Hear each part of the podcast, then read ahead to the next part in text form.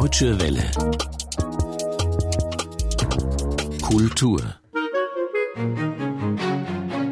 Film lebt davon, dass das Auge einzelne Bilder, die schnell hintereinander geschaltet werden, als eine Bewegung wahrnimmt oder beziehungsweise dass das Gehirn durch die Trägheit des Auges äh, dazu animiert wird, das eben in eine Bewegung zu übersetzen. Streng genommen bestehen alte Spielfilme aus nichts anderem als aus schnell hintereinander geschalteten Bildern. Sagt Florian Schwebel über das Medium Film. Jeder Film ist, streng genommen, ein Trickfilm, so seine Definition. Als Trickfilm oder auch als animierten Film verstehen wir jedoch eigentlich nur den klassischen Zeichentrickfilm. Und das weiß auch Florian Schwebel, denn er ist Experte in Sachen Animationsfilm. Darum soll es heute in unserem Schwerpunkt gehen. In Stuttgart findet gerade das 17. internationale Trickfilmfestival statt und wir blicken zurück auf die 100-jährige Geschichte des Trickfilms. Außerdem in unserer Reihe Deutsche Filmklassiker geht es heute weiter mit dem DDR-Streifen Paul und Paula. Aber zuerst zum Trickfilm. Florian Schwebel hat gerade ein Buch veröffentlicht über Trickfilme für Erwachsene. Jochen Kürten hat ihn getroffen und ihn gefragt, ob es dieses Genre eigentlich immer schon für Kinder und erst in jüngster Zeit auch für ein erwachsenes Publikum gegeben hat. Es ist eigentlich sogar eher umgekehrt. Animationsfilm war ursprünglich nicht für Kinder gedacht und gemacht. Die kommerziell erfolgreichsten Animationsfilme der klassischen Periode, also den 40er Jahren, das waren die Cartoon-Kurzvorfilme für Kinoprogramme, Tom und Jerry, Bugs Bunny, diese Geschichten. Und die waren eigentlich für Erwachsene konzipiert, die jetzt vor einem Hauptfilm noch einen Animationsfilm sehen wollten als Ausgleich. Das war sozusagen der satirische Einstieg in den Abend und dann konnte es losgehen mit ernsten Melodramen. Und eigentlich wurden erst in den 50er Jahren die Grenzen so gezogen, neu gezogen, das hing damit zusammen, dass Walt Disney eine Fernsehshow bekam, somit das erste regelmäßige Kinderprogramm im Fernsehen. Und äh, Walt Disney hat dann alles dafür getan, um den Animationsfilm, den Trickfilm als Kinderprogramm zu etablieren und hat auch seine neuen Produkte aus den 50er Jahren bewusst als äh, Familien- oder Kinderunterhaltung angelegt. Und das war vorher eigentlich nicht so stark der Fall gewesen. Vorher war Animationsfilm eigentlich etwas sehr Eigenständiges was häufig dann mit Kindern in Verbindung gebracht wurde. Es gab schon recht früh Kinderspielzeug als Begleitprodukt, aber äh, im Grunde nicht so stark definiert war über Altersgruppen. Und weil Disney so erfolgreich war mit seinem Modell, dann gehört auch gleich das, das ganze Disneyland Park Programm dazu. Und ähm, deswegen hat sich dann in den folgenden Jahrzehnten allmählich durchgesetzt, dass Animationsfilme etwas für Kinder wären. Aber ursprünglich, wenn man so will, war das nicht unbedingt der Fall. Und mit Walt Disney, also mit einigen Filmen zumindest, fing ja auch eine gewisse Versüßlichung an für die Kinder. Ist das eigentlich heute noch so, dass Walt Disney im Bereich Animationsfilm die große führende Rolle spielt in der Welt über Hollywood? Naja, das hängt davon ab, wie man jetzt die Welt definiert. Also man kann sagen, dass asiatische Animationsfilme, japanische Animationsfilme, dass die von der Produktion her, von der Masse an Produktion und von der Masse an Publikum, vor allem in Asien, in vieler Hinsicht äh, Disney den Rang schon abgelaufen haben. Aber von der Definitionsmacht her ist Walt Disney mit seinen ganzen Begleitprodukten, mit dieser ganzen Welt, die er da entworfen hat, sicherlich immer noch unangefochten äh, das Sinnbild für Animationsfilme, sein Studio und äh, Pixar gehört ja auch dazu wieder. Es gab zwischenzeitlich diesen kurzen Ablösungsprozess, aber dadurch sind auch diese extrem erfolgreichen Computertrickfilme von Pixar auch Teil dieser Disney-Welt. Aber ganz sicher werden einige, vor allem asiatische Animationsstudio, wie vor allem das Studio Ghibli mit Hayao Miyazaki, da mehr und mehr einen Einfluss gewinnen.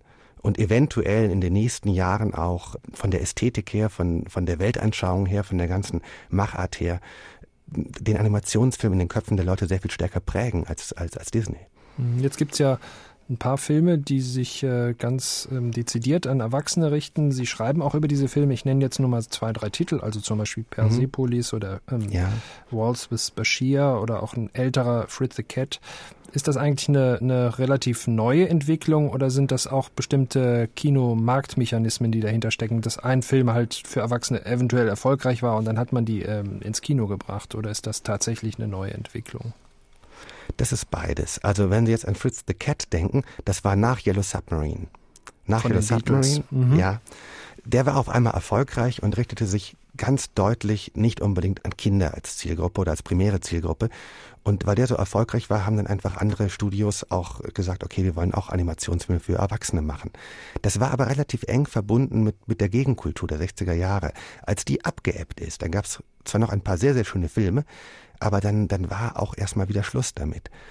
Und das kommt immer so in Wellen. Aber was wir jetzt erleben, ist, dass Animationsfilme auf der einen Seite sehr, sehr viel äh, erschwinglicher werden in der Produktion. Und das heißt, es sind auch riskantere Stoffe möglich. Diese Beschränkung auf Kinderfilme hat auch etwas damit zu tun, dass Animationsfilm sehr, sehr arbeitsintensiv ist oder vor allem war und man mit Kindern und Familien zumindest ein, ein eingebautes Publikum hatte. Und jetzt werden durch Digitalisierung werden die Animationsfilme in der Produktion sehr viel einfacher. Früher musste man mindestens 24 Bilder pro Sekunde zeichnen. Und jetzt zeichnet der Computer äh, die 22 Bilder zwischen dem ersten und dem letzten Bild. Und das ist eine unglaubliche Arbeitserleichterung. Und dadurch können auch schwierigere Stoffe gemacht werden. Und auf der anderen Seite erleben wir es, denke ich, dass sich auch die Sensibilität etwas ändert bei erwachsenen Filmbetrachtern. Dass sich da was verschiebt ein bisschen dass sich da erwachsene Filmzuschauer von einem Animationsfilm eher angesprochen fühlen zum Teil als von einem Spielfilm. Das hat mehr mit ihrer Lebenswirklichkeit zu tun.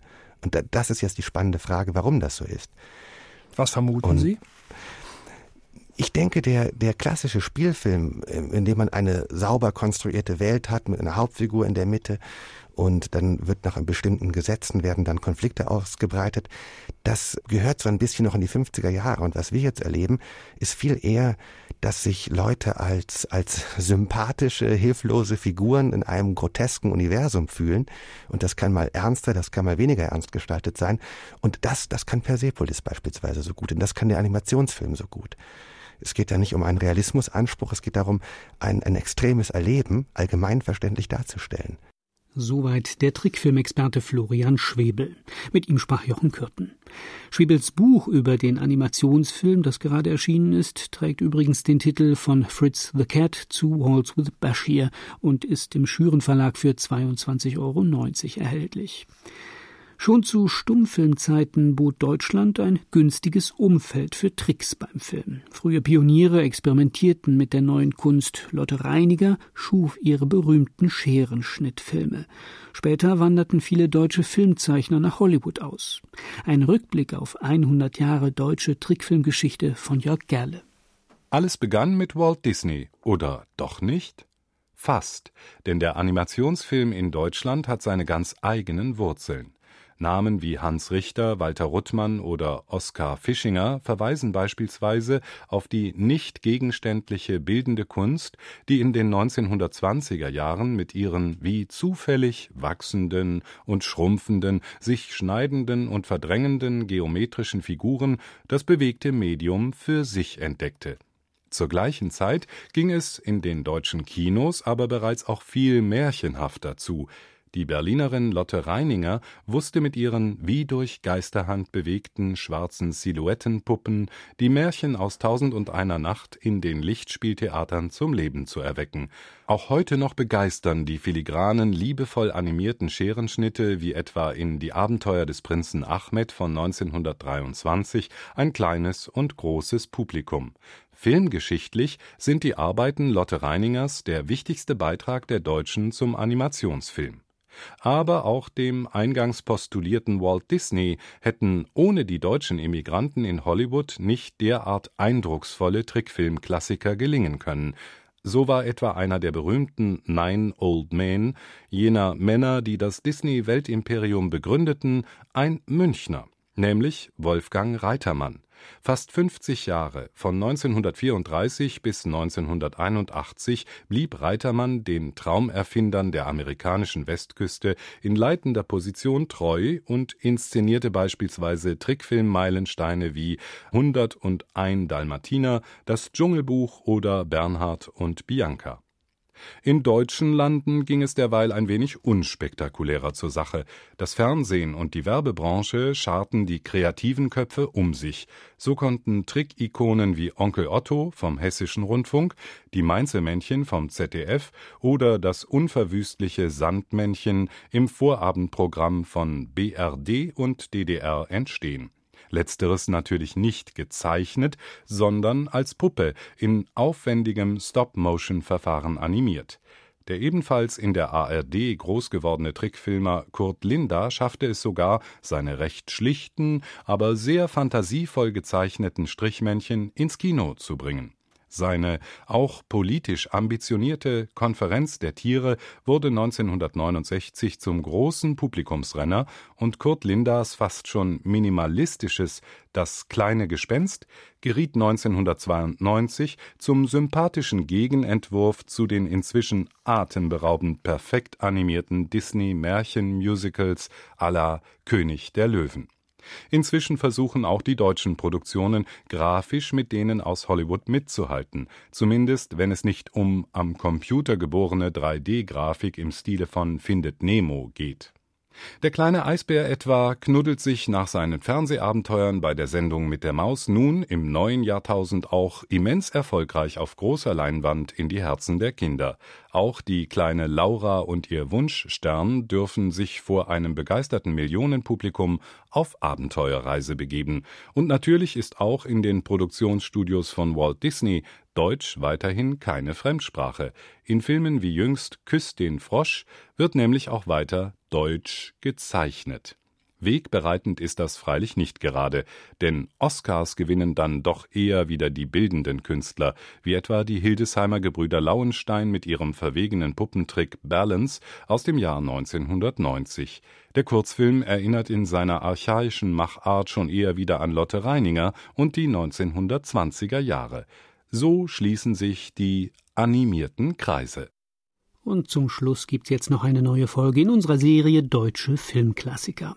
Paul und Paula ist der Titel eines der erfolgreichsten in der DDR gedrehten Spielfilme. Die Regie führte Heiner Karow nach dem Drehbuch von Ulrich Plenzdorf. Mehr dazu von Robert Bales. Wenn ein Mensch lange Zeit lebt, sagt die Welt, es ist Zeit Zwei Königskinder mitten im Sozialismus, jung, schön, wie füreinander geschaffen. Der verheiratete Staatsbeamte Paul trifft die ledige Verkäuferin Paula. Er will aus seinem tristen Ehealltag ausbrechen, sie sucht nach einer Perspektive im Leben und auch nach der großen Liebe. Eine leidenschaftliche Affäre beginnt, die Wirklichkeit verschwindet hinter einer Traumfassade aus Sehnsüchten und unerreichbaren Zielen. Das Ende ist bitter, die beiden Königskinder scheitern an der real existierenden Welt des Sozialismus. Um neun ins Bett. Muss dann auch was anderes geben. Als schlafen, arbeiten und wieder schlafen und arbeiten. Und das mit 23 Lenz. Die Legende von Paul und Paula, wenn das Paar, gespielt von Winfried Glatzeder und Angelika Domröse, munter durch die Betten hüpft und immer wieder von einer freien sozialistischen Zukunft träumt, dann verbreitet dieser Film ein positives Lebensgefühl, das den harten DDR-Alltag mit einiger Ironie rosarot anmalt. Verrückt, mitunter surrealistisch sind die Bilder. Ihre Aussage, Liebe bekämpft alle Gängelungen, Liebe macht frei, auch vom Diktat der Einheitspartei. Diese von Regisseur Heiner Caro und Drehbuchautor Ulrich Plenzdorf geschickt formulierte Botschaft brachte dem Film jede Menge Ärger mit der staatlichen Zensur ein.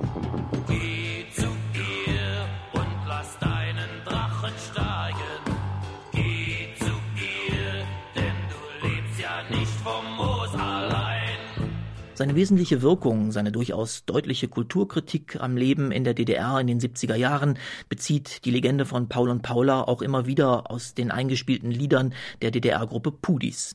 Die Machthaber hätten den Film am liebsten verschwinden lassen. Die von Heiner Caro raffiniert inszenierte und sehr öffentliche Premiere sorgte 1973 allerdings dafür, dass die Massen von Paul und Paula erfuhren und den Film unbedingt sehen wollten.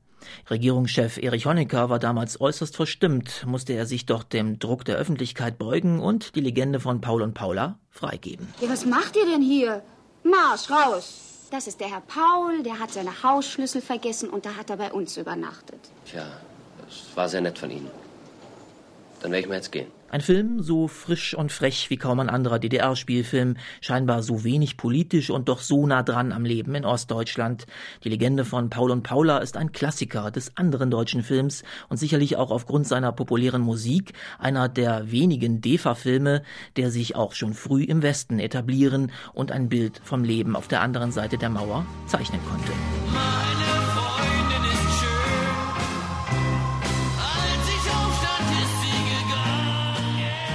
Der DDR-Klassiker Paul und Paula von Heiner Caro. Und das war's aus der Kultur und aus der Welt des Kinos.